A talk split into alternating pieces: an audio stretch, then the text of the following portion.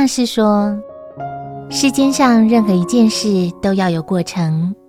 如种花必须要经过一年以上才会开花，饭也是要有一两小时的焖煮才会熟，密宗的转世灵童也要找好几年，再经过观察教育才能坐床认定。佛陀也要历经六年的苦行才成道，何况是我们薄地凡夫，哪有立刻成就的道理？凡事必须有过程的演练才可贵。